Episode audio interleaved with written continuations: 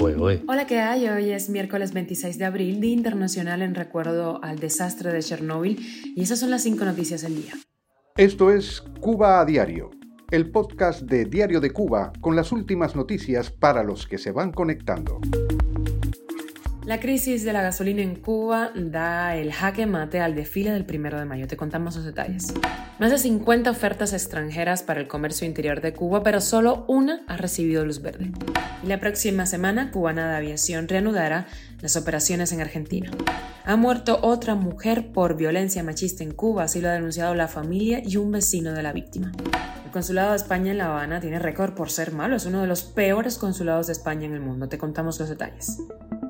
Esto es Cuba a Diario, el podcast noticioso de Diario de Cuba.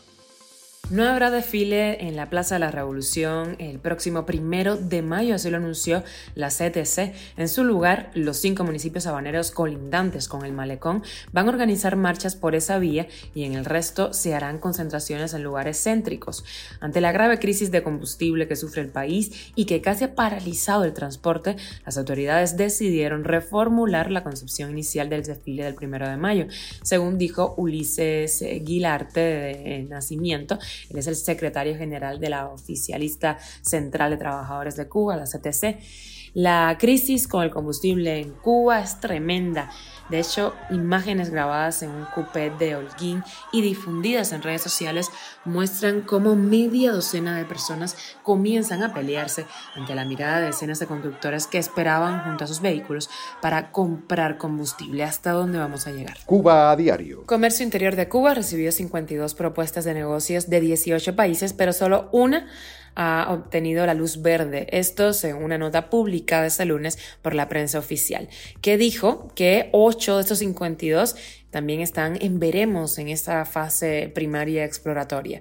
El proyecto aprobado es el contrato de Asociación Económica Internacional FIBUS SA, que estará destinado a la comercialización en línea de productos alimenticios, higiene personal y del hogar, otro impulso a la modalidad que prácticamente sustentan los cubanos residentes en el exterior al realizar las compras a sus familiares en Cuba. El Ministerio del Comercio Interior dijo que entre sus prioridades para este año está iniciar el funcionamiento de la empresa mixta Gran Ferretero SA. Gran Ferretero fue presentada en diciembre como una empresa mixta con capital extranjero, la primera de su tipo en el comercio interior de Cuba, para vender productos de ferretería y materiales de la construcción en dólares. Y Cubana de Aviación va a reanudar eh, la próxima semana sus operaciones con Argentina.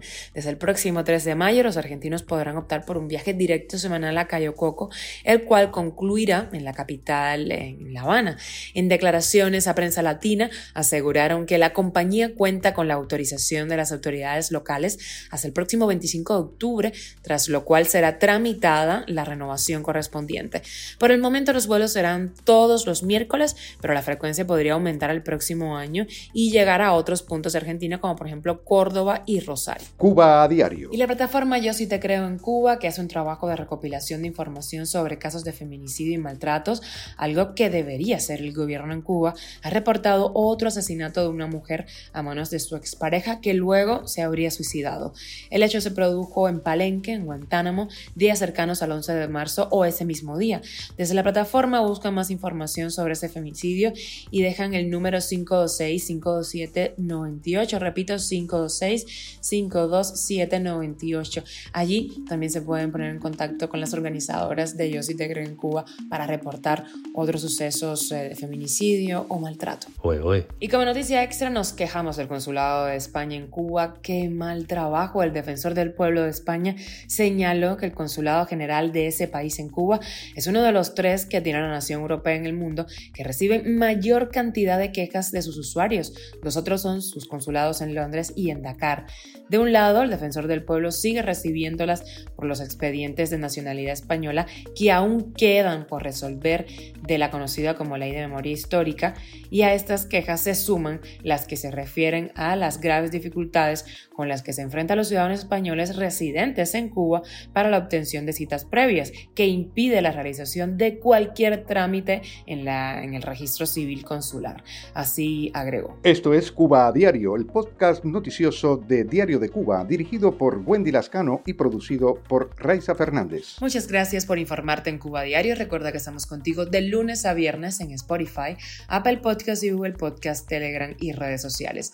Yo soy Wendy Lascano y te mando un beso enorme.